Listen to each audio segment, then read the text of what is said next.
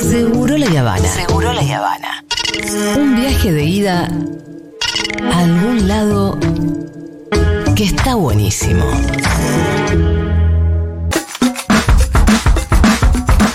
Bienvenido Alfredo Zaya, tercera vez que nos saluda. Muy bien. Buen día, buenas tardes, buenas noches para todos. Muy buenos ¿cómo los bien? audios. Muy buenos los audios, son sí. Un montón de disparadores. Un montón, la verdad que un montón, un montón, porque, eh, bueno, lo último que escuchábamos era un fragmento de mm, una discusión que tuvo una, una piba votante de masa con un eh, votante y militante libertario en el programa de Mario O'Donnell. Los dos jóvenes, aunque él era bastante más grande que ella, porque él creo que tenía 27 y ella 19. Y.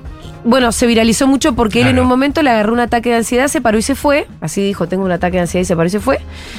Eh, pero lo interesante es ver todo, que dura como 15 minutos, porque ella es una batería de argumentos. Y la verdad que el pibe no. Porque salieron a la calle Mm. y hicieron esa, esa prueba. Sí. Le agarraban a jóvenes, frases, sí. claro, de las frases, entonces eso es. Y, y- y- y es válido, hay que pensar, bueno, lo Sí. hablamos varias Igual veces, ella tenía un montón de argumentos para todo, ¿no? Estaba muy informada y la verdad que el otro pibe no. Me dio pena el pibe. Dio pena, sí, bueno, dio pena somos muy distintos porque a nosotros Eh. nos quieren mandar un Falcon verde No, sí, yo y a nosotros no. nos da pena un ataque de ansiedad que le da un No, es que de me 27. parece que el pibe, viste, tampoco se tiene por qué llevar, porque después fue, le, le- le fueron, lo encontraron en el Instagram, lo están volviendo loco al pibe. Y vi ¿viste? las dos Y el pibe no es, no es mi ley tampoco el pibe, viste. No. El pibe es el pibe. Y, No, vi, la- y vi pero- las dos entrevistas ayer, las de TN. Ah, que como Entonces, entonces a los dos candidatos. y a los dos candidatos y, y, y cuando Marcelo le tira diciendo Sí. ah es un golpe bajo dije no por eso lo tenemos a Majul no digamos en general no no Sí. hace eso Bonelli Sí. porque era la verdad fue amigable con con, Con. Milei Ah, con mi ley. con Milei y con Massa eh, lo apuró más por eso cuando Massa le dice vinculado con bueno Villarruel había dicho que iba a incautar lo de los depósitos Ah, pero esa fue Villarroel, no importa. Claro, entonces y él le contesta, le dice, eh, mira, si lo hubiese dicho Rossi así en su programa especial. ¿no? Sí. Hermoso, Y, y- este y él- y lo que tiene Massa, porque Massa es parte del establishment y lo conoce todo el mundo periodístico, casi todo el mundo periodístico, no, digamos, en esta campaña se ganó otro sector del periodismo. Y a Marcelo Bonelli le tiró dos o tres veces. Vos me conocés. Mm. Vos me conocés. Cuando vos te- le dices vos me conocés, eh, Claro, ya ¿no? sabés toda mi historia. No me corras con el kirchnerismo. Porque la- lo, lo corría. Decía, ¿quién va a mandar? Cristina, usted. Claro. A ver, esas preguntas- Pero a Massa esa. Entonces, entonces lo miraba y decía, vos me conocés. vos me Pero ni conocés". siquiera nadie en, en el mundo de la política y que, que conoce puede pensar de que a Massa lo puede manejar alguien. No. Y, y después eh, Caballo. Sí, bueno, ahí tengo- llegó el apoyo, el apoyo de. Caballo, que ya no, ¿cuántos años tiene Caballo? ¿Qué tan larga puede ser una vida útil? No, no sé, eso está mal. No, no, pero en serio te lo digo.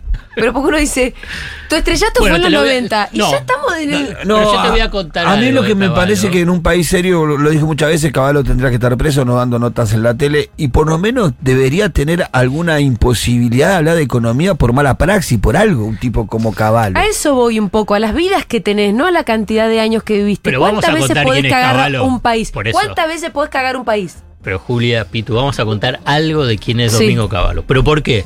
Porque hoy me disparó algo, porque hoy estuve hablando con Pablo Ibáñez. Vos sabés que uno, y, y- y por qué te hago este disparador, Eh, después del debate hubo 5, 10 de palabras de lo más buscado dentro de Google. La primera fue Thatcher. Sí. No, dentro de las primeras tres estuvo Thatcher, pero y después Mark Thatcher. Sí. Yo estoy repitiendo lo de Ibáñez. Sí, ¿Ya sí. lo contó? Sí, no, se No. lo vi en Twitter y, y yo después lo conté Claro, acá. Claro. Un cantante mexicano. Claro. Entonces, vos decís, ¿cómo puede ser? Que la Yo- gente no supiera quién era Bueno, Margaret Thatcher. Bueno, son muy jóvenes también. Sí, mi sobrino fue. Pasa lo mi- mismo con Caballo. Entonces voy Claro, con Caballo. claro. Vamos a explicar Caballo. Claro. Vamos a fue- Caballo. Claro. Vamos a explicar, explicar Caballo, por favor. Claro, Domingo Felipe Caballo, ¿no? Porque tiene un recorrido que no es solamente la década del 90. Eh, Domingo Felipe Caballo comenzó en la dictadura militar. Ahí va. Fue presidente del Banco Central durante 52 días y pidió el puntapié inicial para la estatización de la deuda privada. A ver, para que entiendan. El sector privado, los grandes grupos económicos, se endeudan en el exterior, o sea, en dólares. Traen esos dólares a Argentina. Pasa la tablita de Martínez II, pasa los primeros años de la dictadura y hay una muy fuerte devaluación. Digamos, se va Martínez de Oz, viene Lorenzo Sigó, Lorenzo Sigó, el que dice, eh, economista, los dos ministros de Economía, el que dice el que apuesta al dólar pierde. Son de las grandes frases de la historia económica, y política argentina. El que apuesta al dólar pierde, el tipo dijo eso y después devaluó. O sea que fue un desastre. Es como la de, de Dualde que dijo el que depositó dólares va a, depositar, va a recibir dólares. Bueno, bueno. Entonces, ¿qué es lo que pasaba con las grandes empresas del exterior? Si hay una devaluación, la deuda en dólares que tenían eh, con el exterior, ¿qué pasa? Pasa a ser impagable. Entonces, quiebran las empresas. Sí. Entonces, Caballo diseñó un esquema, no voy a ser técnico para nada, simplemente voy a decir eh, un esquema que esa deuda pasa a estar en la mochila del Estado. Se la empiezan a sacar a los privados. Y así fue. Y eso fue uno de los principales condicionamientos para el comienzo de la democracia. El endeudamiento del sector público, o sea, de la dictadura militar, que subió de 5.800 millones de dólares que dejó Isabel Martínez de Perón, Isabelita, a 45.000 millones de dólares al final de la dictadura, incluyendo ese endeudamiento del sector privado que el Estado se hace cargo. A ver, para que se entienda. A ver, cada uno de nosotros tiene una deuda de 100, de 100 millones de pesos. Bueno, deja de pagarla. ¿Quién la paga? Te la paga el Estado. Bueno, ¿qué, significa que la paga el Estado? Pasó a pagarla todo el mundo. Digamos, toda la sociedad. ¿Quién?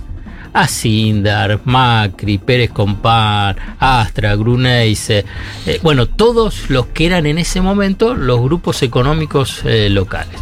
Bueno, ahí es donde tenés Domingo Felipe Cavallo, primer, primer punto para entender el Domingo Felipe Cavallo.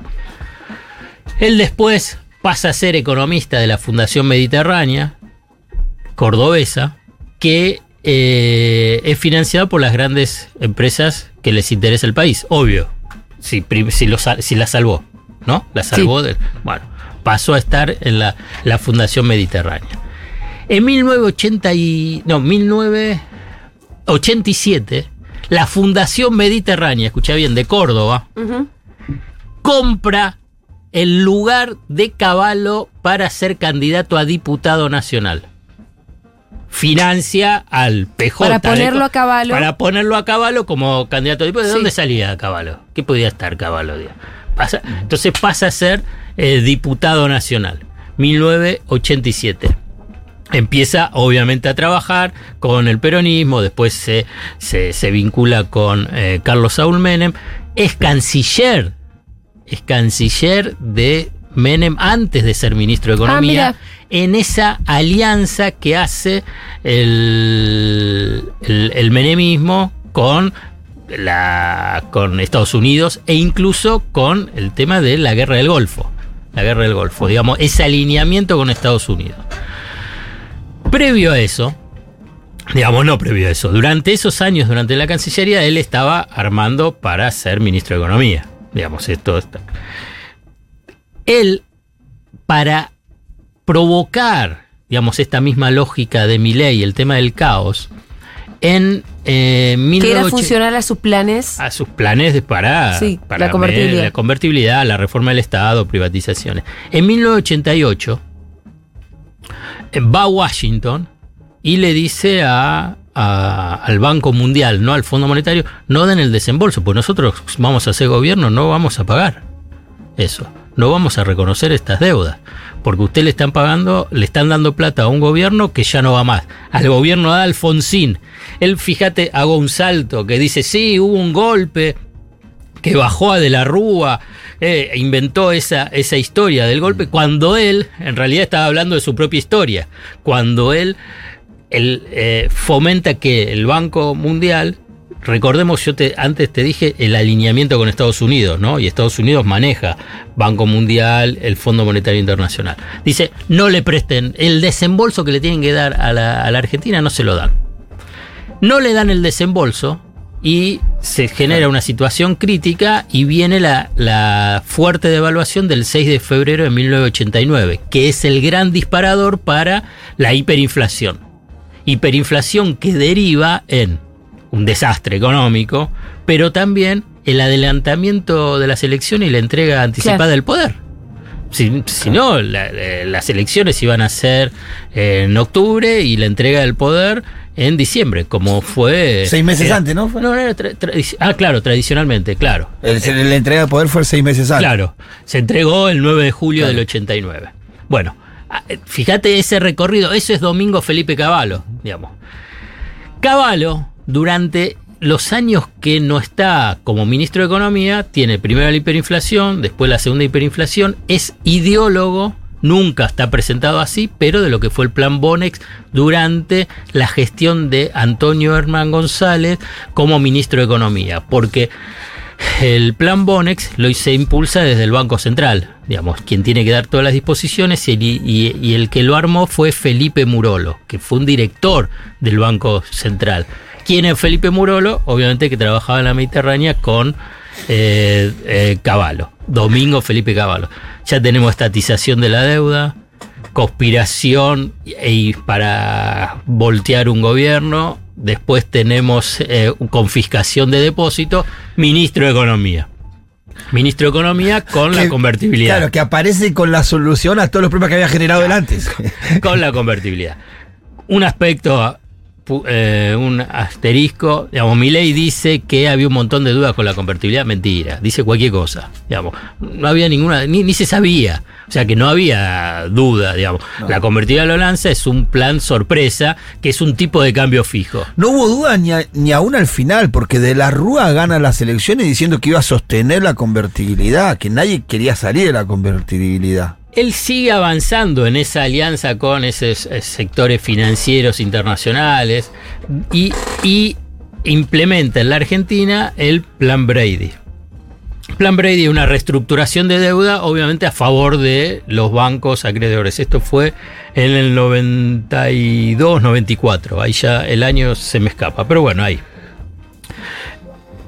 Avanza con la convertibilidad, se pelea, tiene una disputa de poder con, con Menem. Eh, se va después de la reelección de Menem. Salto y lo hago más rápido. Vuelve con, eh, con Fernando de la Rúa. Ajá. Antes, vos fíjate que él, por esta cuestión de los vínculos internacionales, Rusia en el 97, 97-98 tiene una crisis económica fuerte. Y lo Rusia. convoca, sí, sí, Rusia, después de la caída del muro de Berlín, tiene todo unos, unos años muy, eh, una década de una crisis fenomenal, digamos, se estaba destruyendo todo. Y lo convocan a él para que dé ayuda, colaboración, lo, lo mandaron de vuelta. Pero, Dijeron no, al final. convertibilidad. Bueno, De la Rúa lo llama. De la Rúa lo llama porque dice, bueno, primero como jefe de gabinete, no, como ministro de Economía. Entonces, ¿qué es lo que hace? No voy a decir lo más conocido, previo, impulsa el megacanje deuda. Otra operación financiera y de la deuda externa a favor de los financistas. Y el corralito. Y el corralito. Desastre. Digamos, Entonces, vos fíjate todo el recorrido de No, este no, no. muñeco. No, no. para es- decir esta, esta Sí. persona, Domingo Felipe Cavallo, donde dice, yo lo voto y lo voy a apoyar, y Milei lo considera el mejor ministro de Economía de la Argentina y se abraza con Cavallo.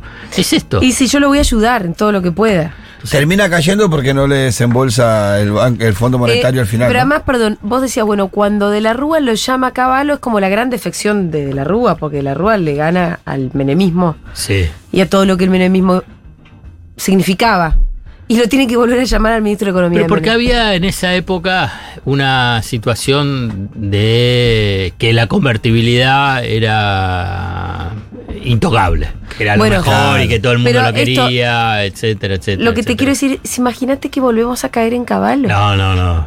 Sería una locura porque sería volver a repetir el mismo error una y otra vez de tirarse de palomita a una crisis de fe- pero fenomenal de destrucción del país. Estuvo en todas. No, y aparte estuvo en peligrosísimo. Todas. en todas, en Peligrosísimo no se hace cargo de ninguna. Como vos dijiste, el argumento que él dice de que por qué estalló la Argentina en el 2001, dice porque los grandes grupos económicos de la Argentina querían licuar su deuda saliendo de la convertibilidad. Él le echa la culpa a los, al fuego amigo, inclusive. Claro. Hablando de los grandes grupos económicos, hoy leí la- noticia de que Techint era el principal o casi único, pero Ap- muy fuerte apoyo Aporta. económico aportante de la campaña de Milei.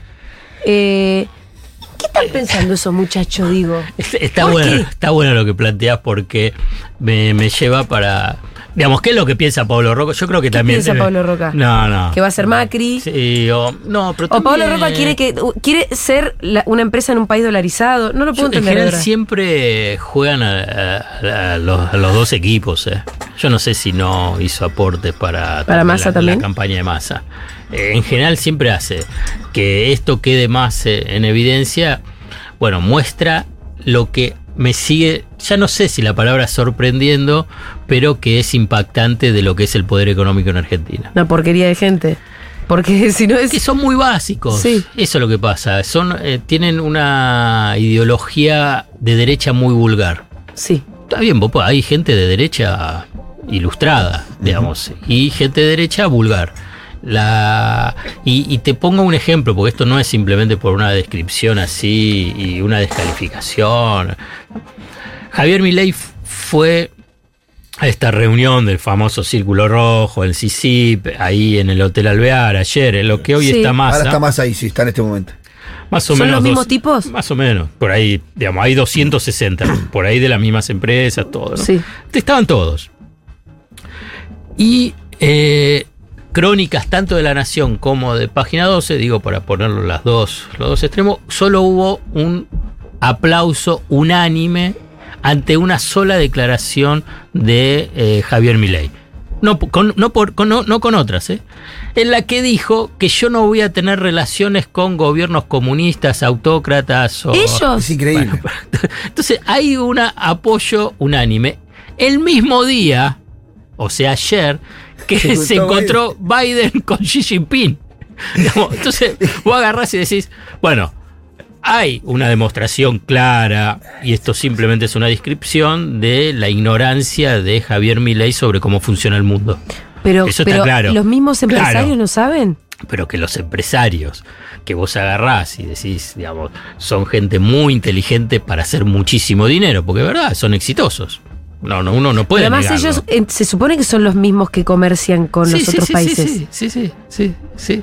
Bueno, entonces ¿Qué ahí- piensan en triangular? ¿Qué entonces, piensan? no? no, no, no, no, no es que están pensando en el negocio. Yo pienso que ahí eh, juega un, un- un ideologismo y una derecha vulgar. Es así, son básicos. Sí, también, decís, eh, eh, ¿sabes lo que pasa? Es como que es difícil pensarlo. Sí. Sí, pero ¿cómo si estos tipos, digamos, que tienen todos los recursos para formarse, ilustrarse, tener algún tipo de pensamiento o reflexión sobre eh, lo que pasa acá, como que pasa en el mundo, eh, se, se- le genera éxtasis una declaración que es una burrada. Que además juegan contra los propios intereses, de los Intereses, que estaban ahí. Pero te hago una pregunta, además, ¿qué, qué- además. qué- qué- cuánto daño le puede causar a una persona como Pablo Roca un gobierno de Milei? No es el mismo que me puede causar a mí, por supuesto. No, yo no sé si le causa... Por eso digo, entonces como juega muy liviano, a mí me destruye la vida Milei. No sé si a Paolo Roca, a todo esto que lo aplaudían ayer cuando decían esta gilada. Van a ganar menos guita. Pero van a vivir muy bien igual. O sea, Lo- lo bueno, ellos tiene- nunca no comen. Lo que pasa que lo de Techín a lo largo de estos últimos, no sé, 30, 30 años, pero acelerado en los últimos 15, se internacionalizó en una forma acelerada. Y Argentina es importante dentro de, como se llama, su, su, su carpeta de negocios, su, su portafolio de inversiones, pero no es lo central como podía ser en la década del 80, 90, el comienzo del 20. Paolo Roca tiene, digamos, Techín tiene empresas en Italia, Japón, eh, Estados Unidos, en Houston. eh, en México, en Brasil, con Usiminas, digamos, es una empresa internacional, eh, que es italiana en realidad, con sede en Luxemburgo, ¿no? Pero, pero antes tenía una, una base importante en Argentina. O sea que la Argentina no es el centro, el centro de su negocio. Mm. Sí tiene, digamos, obviamente sus, sus intereses, pero eh, entonces uno puede decir, le puede servir mi ley. Yo no sé si le sirve mi ley. Entonces ahí. No, la no- verdad no me- entendés por dónde podría venir. Ideología, son, son, son una derecha vulgar. Eh, uno de los problemas que- en Argentina sí. es que tenés una derecha vulgar. Y no quiero decir iletrada, porque, qué sé yo, me va a decir, sí, mira todos los libros que leo, me puede decir, de autoayuda. Yo qué sé, no sé. De Ari Paluch.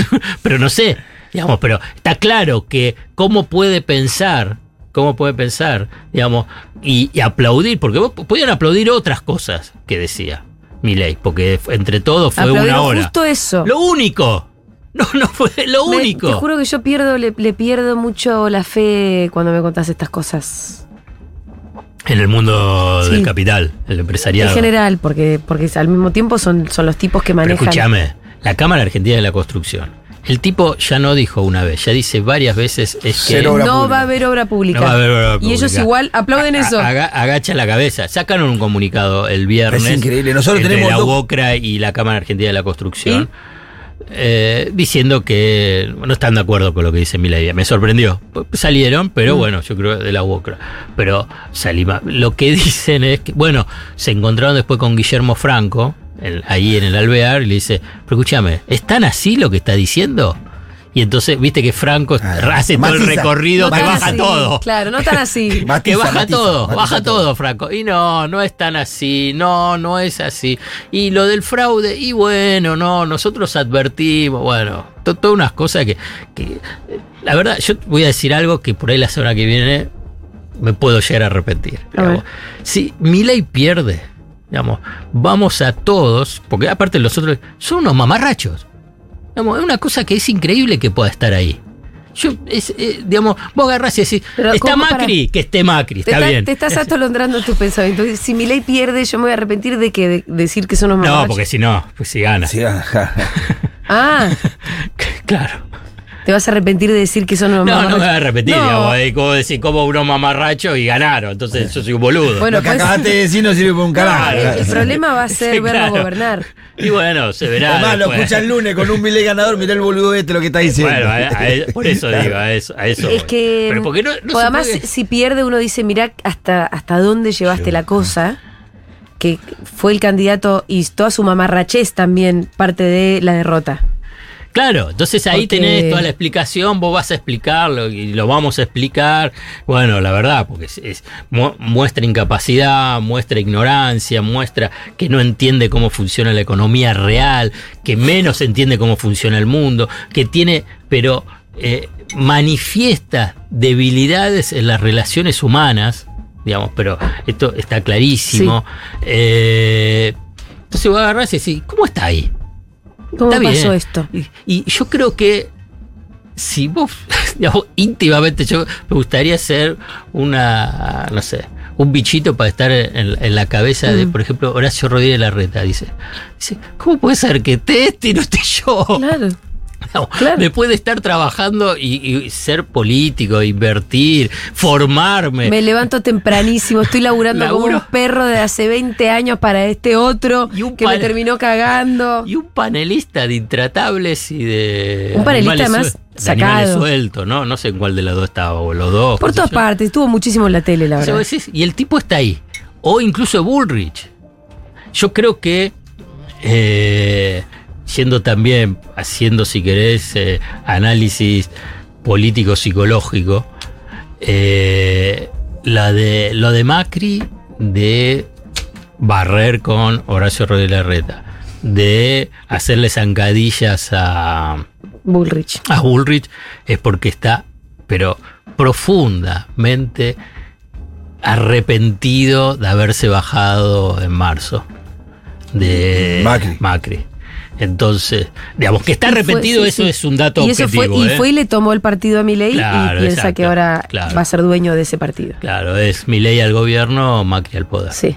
Un poco es eso, digamos, porque eh, es, es difícil sostener. Entonces, entonces el poder dice, bueno, si va a estar así, bueno, vemos cómo eh, podemos acomodarnos. Pero la verdad muestra un nivel de... de, de- bueno, ya lo, ya lo dije. Pero yo si- quería decir sí. una cosa vinculada, porque ahí lo a las relaciones internacionales. de las relaciones internacionales. Porque, digamos, una definición que es eh, coincidente, bueno, Milley es un líder de ultraderecha. Un líder de ultraderecha como es esta corriente a nivel internacional, ¿no? Que lo tenés a Trump, tu- tu- tuviste Bolsonaro, a, a- a Meloni, a Le Pen, a lo de Vox. Pero tiene un aspecto que es eh, diferenciador de todos ellos, Sí, que no es nacionalista y no es proteccionista. claro. Una una cosa Claro. es, es único, ¿eh? único de todas esas corrientes de ultraderecha. Y, y- y no es nacionalista no solamente pensando en, en- en la bandera, sino lo que viste con el tema de las Malvinas. Claro. Es de una brutalidad. Pero que no se anima a nadie, no se animaba, porque finalmente Claro, cuando éramos pibes el facho era nacionalista. Era facho, pero bastante nacionalista. Bueno, porque sí, son Claro. así. Bueno, pero, por eso. pero, pero con el tema de Malvinas, digamos, cuando habla de Thatcher es porque a él no le importa el tema nacional, digamos, no, No. no tiene nada. Y cuando habla de la apertura económica y que las empresas quiebren, Sí. como dijo, Sí. es porque no es proteccionista. No. Digamos, no importa la, la industria nacional y nada. y- pero esto es todo diferente a, a todas las otras ultraderechas. Esta es una, es una particularidad dramática. Sí. Porque de última, si tenías todos esos otros de ultraderecha, pues fíjate la- al absurdo que llega mi análisis, que digo, bueno, no sé, prefiero otra, las otras ultraderechas, no esta, esta ultraderecha brutal. Entreguista. Claro, porque la ultraderecha puede ser está en contra del aborto, avanza sobre la- las políticas de género, eh, en Europa son anti los inmigrantes, acá sería anti los eh, programas sociales. Bueno, tenés esa política de derecha eh, clara, eh, y, pero que en última instancia hasta el país puede seguir funcionando, con muchísimas tensiones. Pero una ultraderecha como la de Milley, ah, bueno, es, es- es difícil pensar cómo puede funcionar, digamos, en, digamos, llevando... Combina todo lo peor de las derechas, ¿no? Sí, Combina lo peor, la parte conservadora y fascista sí. respecto de los derechos sociales y demás, y la parte ultraliberal, eh, libertaria, Libertaria. libertaria, es más que liberal, libertaria de eh, subir barreras a la arancelaria, dejar el laissez-faire y todo eso, que termina también siempre excluyendo a los más vulnerables. Entonces, es que- siempre se trata de excluir a los más vulnerables, desde todo punto de vista. Lo, lo mío, porque yo tengo un, un sesgo muy de la racionalidad, digamos, yo, yo, lo, yo admito mi, mi, mi- mi debilidad. Entonces a veces voy a decir, bueno, bueno, lo siguen, una, este, el voto, viste, emocional. Yo digo, qué sé yo, no, no sé, no, no, no, no encuentro cómo, cómo encontrar algo de mí para ese voto emocional a nivel racional. Entonces escucho a los candidatos, ahora como antes, y lo veo a, a Milei y digo, pero está diciendo cualquier cosa. Es una cosa, eh, cuando hablamos de, la- de las relaciones internacionales, y él dice, ah, bueno, que sea entre privados. Eso no existe, no hay. Pero por eso vuelve a sorprender que los propios empresarios que se dedican a esos negocios aplauden no le justo creen. esa parte. No le creen. Yo creo que hay, hay una... Sigue estando eso de, no, eso no. Bueno, hoy en el móvil lo podíamos verificar. Eh, gente que dice, voto a mi ley. Bueno, pero porque te gusta la propuesta esta. No, no, esa no, porque no lo va a poder hacer. No, esa tampoco, pero no lo va a poder hacer. ¿Qué cosa? ¿Qué forma más compleja de pensar en un voto? No me gustan las propuestas, pero pienso que no lo va a hacer, pero igual lo voto. No hay un solo motivo para Bueno, votarlo. es el voto emocional. Eso es lo que El enojo, eso es lo que el enojo con el otro. El enojo, Porque lo que sí- razones o ideológicas. Porque lo que sigue de ese, hay que sacar a la mierda a estos. O sea, la frase que sigue después Bueno, de es lo que decía, ¿no? Claro. El que había Sí, sí, sacado al es esa la principio, aplicación ¿no? que sigue, es esa. Entonces, vos agarrás y decís, bueno, dicho esto, Sí, el día después, bien. estamos el jueves. Vamos a Vamos a hacer algo, vamos a hacer alguna hipótesis Sí. de lo que puede ser el Si día gana mi ley, después. ya lo dijiste varias veces, pero lo podemos volver a resumir. Y si gana masa. Bueno, si gana mi ley, nosotros ya tuvimos un... un Una columna especial. Sí, y un adelantito, digamos, Sí, cuando fue sí. que ganó las PASO. Sí. Bueno, imagínate que, bueno, ganó las PASO y hubo tres días de una situación de abismo pero- y de angustia colectiva fenomenal. Bueno, si gana Milei, esa angustia colectiva va a ser larga. Y una hiperinflación. Sí, va, va a derivar a una hiperinflación. No coincido con lo que digo. Dice cosas interesantes. Maslatón, justamente ayer lo escuché. Ah, ¿lo y- escuchaste ayer? Y te digo, Y, pero después dijo, sí, también puede haber una inflación del 2000%. Bueno, el 2000% es, Es hiperinflación. qué sé yo, no sé, no hay No, pero aparte, eh, analizar del- de, de lo racional a mi ley, de lo que podría ser solamente de lo racional, es, es, es una estupidez prácticamente, porque no hay nada racional en lo que te propone mi ley. En su accionar no hay nada racional. ¿Por qué te, a vos te permitiría pensar Es- de que va a ser un tipo racional los primeros días de No, gobierno? y además es contradictorio. Es contradictorio. Pero permanentemente. Dice un día dice una cosa, otro día dice otra cosa. Pero además es muy Eh. racional también pensar que, qué es lo que va a pasar con los pesos y con los dólares en el caso de que gane un candidato que promete dolarizar y que incluso ya estuvo llamando a que la gente se desprendiera de sus pesos porque no valen nada. ¿Qué es lo que va a pasar? Es obvio que al otro día los pesos dejan de valer. Y eso es eso se traduce en una hiperinflación, ¿no? Que y una situación. Es obvio, digo, es Claro, racional. Por eso, por eso, digamos, uno puede decir, a ver, ¿cómo puede llegar a ser diferente? Que haya un ley diferente el 21 de noviembre. Sí, que otro agarre y diga, bueno, lo que prometí y lo que dije, bueno, lo vamos a llevar a cabo en las, en las reformas de segunda y tercera generación. No me escucharon bien, Mm. yo decía.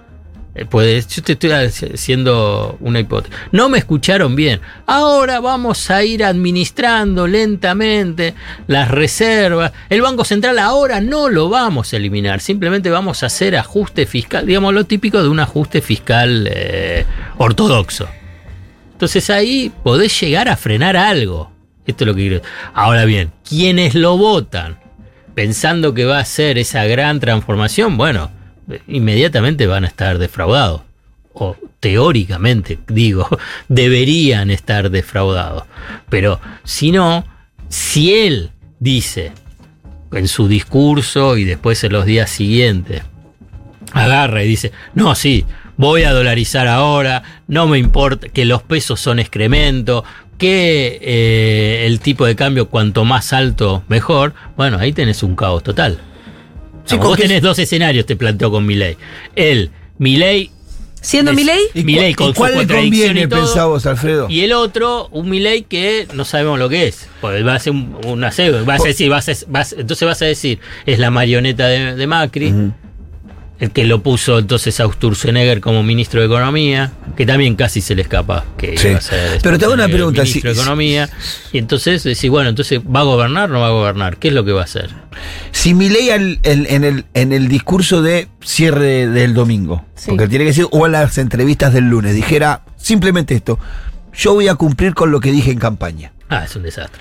Bueno, en- en- está bien, no sería, no sería lo que él necesitaría para llegar a asumir el 10 de diciembre y efectuar la tiranía de la que habla Villarroel. Yo tengo miedo de que Milei haga esas declaraciones a propósito, que deje que todo se vaya lo más a la mierda que se pueda para que cuando él asuma el gobierno tenga la posibilidad de ejercer cualquier cosa que quiera sobre Es tierra válida, es válida la hipótesis. La verdad que son todas válidas las hipótesis.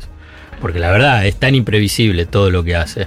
Bueno, Te digo, con el tema de dolarización ya lo escuché de- decir cuatro o cinco cosas diferentes. Cosas diferentes. Con el Banco Central eh, lo mismo. Hay una buena nota de Alconada Mon en, eh, en La Nación sobre su paso como sí, pasante. justo lo había abierto y no llegué a Eh, leerla, digo pero- porque aparece esta, porque eh, en el reportaje TN, eh, Bonelli y Alfano le dice, ah, una, un carpetazo. Bueno, ahora tenés al Conada Mon que te lo explica. El carpetazo. eh, que, que no es carpetazo. Porque- aparte lo había dicho Berco, ya lo había dicho por antes. eso, Berkovich lo había dicho.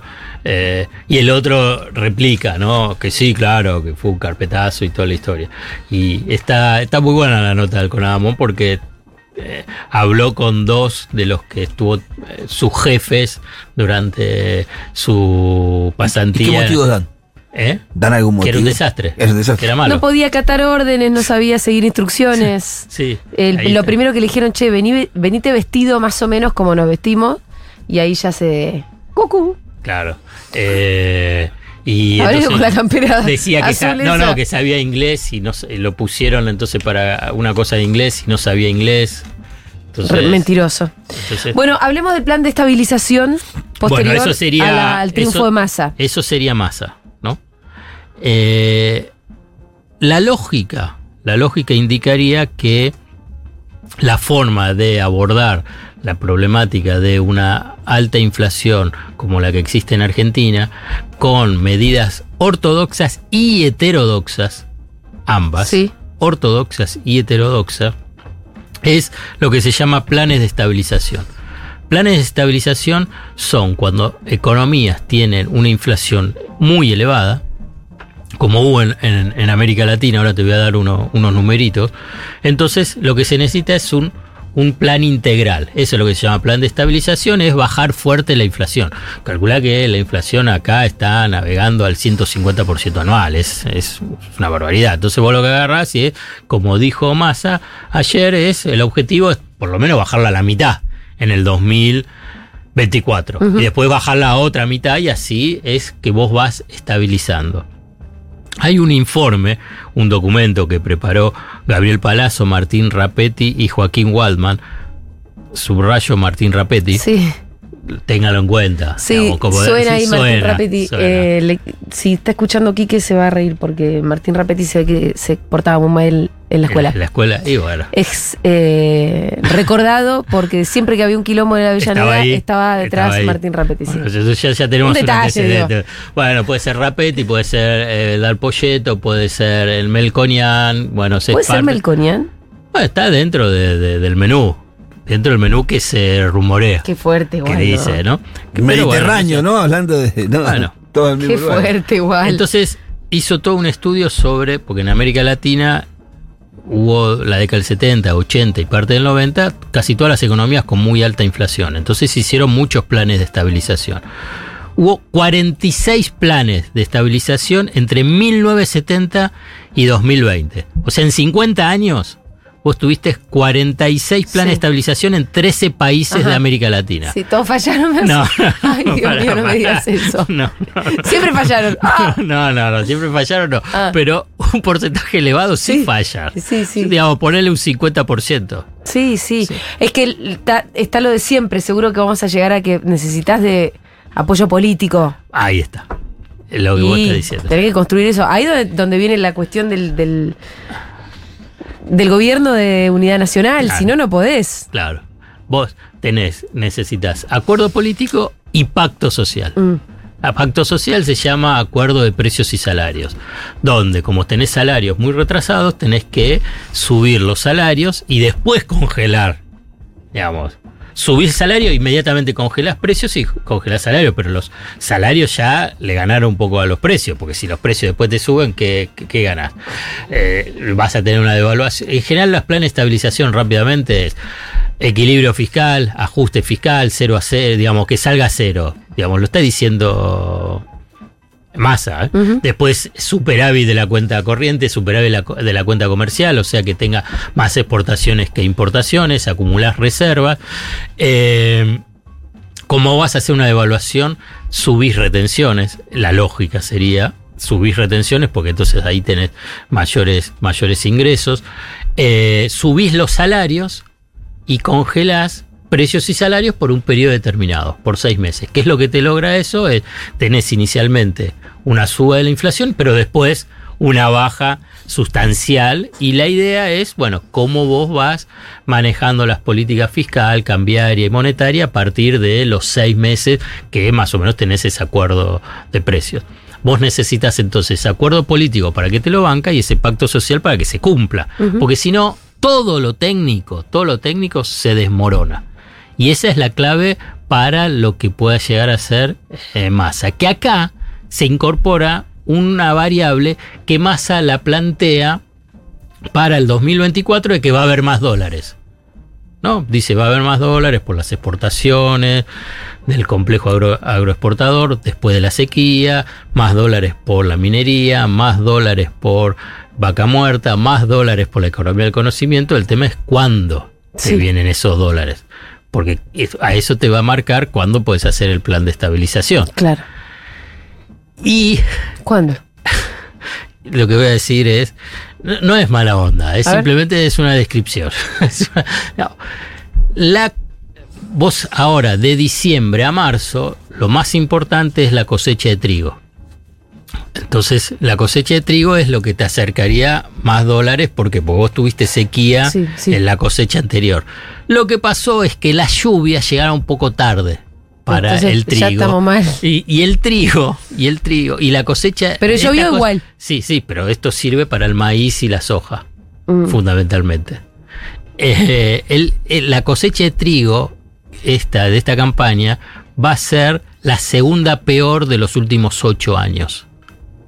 No se puede así, Alfredo, bueno, te estoy no haciendo una descripción, no fue mala onda. Pero no se puede La- la depender te- solamente del trigo Bueno, está y de- bien. Ese es el problema, Ahí ¿viste? Está claro, estoy totalmente de acuerdo. Y ahí pongo en la otra, esto es el aspecto, si querés, sombrío, Mm. Sí. vamos a poner el aspecto y- Luminoso. y luminoso, es que, bueno, eh, Massa consiga, no, financiamiento. Financiamiento no tradicional, llámalo. Sí, un PNT.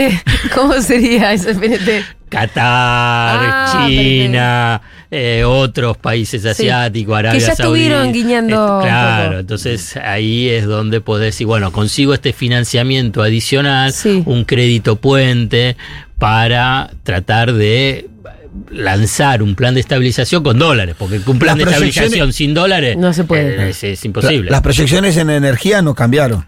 No, sí, mejora. No, sí, mucho Mejoran, o sea, o son las buenas que venían diciendo. No, son buenas teóricamente. Y la de Ah, minerías también, ¿no? Sí, Porque todo, hablan de, por qui- eso. de- eh, hidrocarburos, minería, economía del conocimiento, complejo agroexportador. y eso compensa un poco la pérdida en el trigo, sí. Sí, sí, Claro. sí. Bueno, pero por eso yo te preguntaba, ¿cuándo?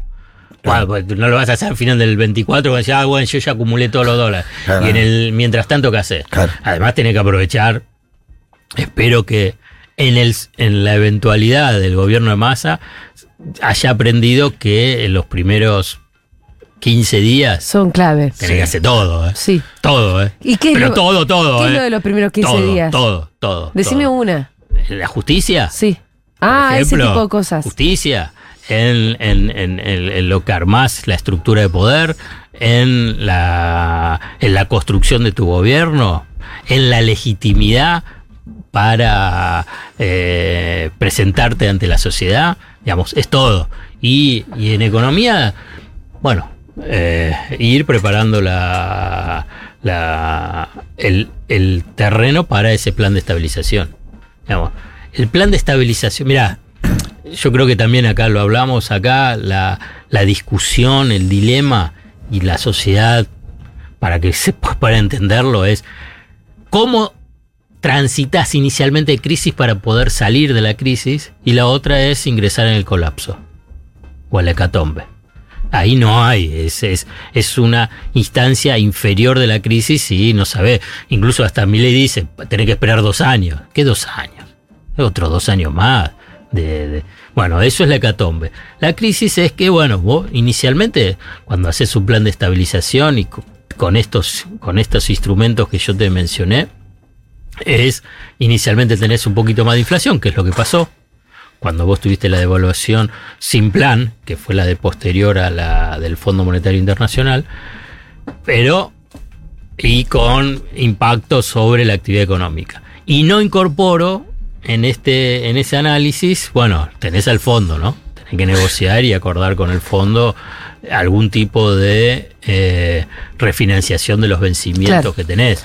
Porque tenés como con otros organismos internacionales, me parece que son casi 6.200 millones de dólares en el verano. Eh, Déjame a ver, tengo que decir algo para que quede algo ¿Qué? con entusiasmo, porque veo la- los rostros de ustedes No, dos. a mí la, y- de- y- la verdad es que la, todo el plan de estabilización, dos. qué sé yo. Eh, lo de ustedes dos y no, no me voy a ir contento. No, me causó gracia en Eh, un momento pensar en todas las variables y que el fondo entrara casi como al final. Claro, y es, es pesado, Y ¿eh? es pesado. Y es pesado. Venimos Es hablando pesado. del fondo. ¿Cuántas columnas hiciste del fondo acá? Sí, no, no, toda la vida, es insoportable. Es un déjà vu que, Sí, me, sí. que- bueno, que me deprime. eh, no, vamos Eh, a ganar. yo lo- mirá, el domingo vamos a ganar, después arrancamos de vuelta. Después vemos.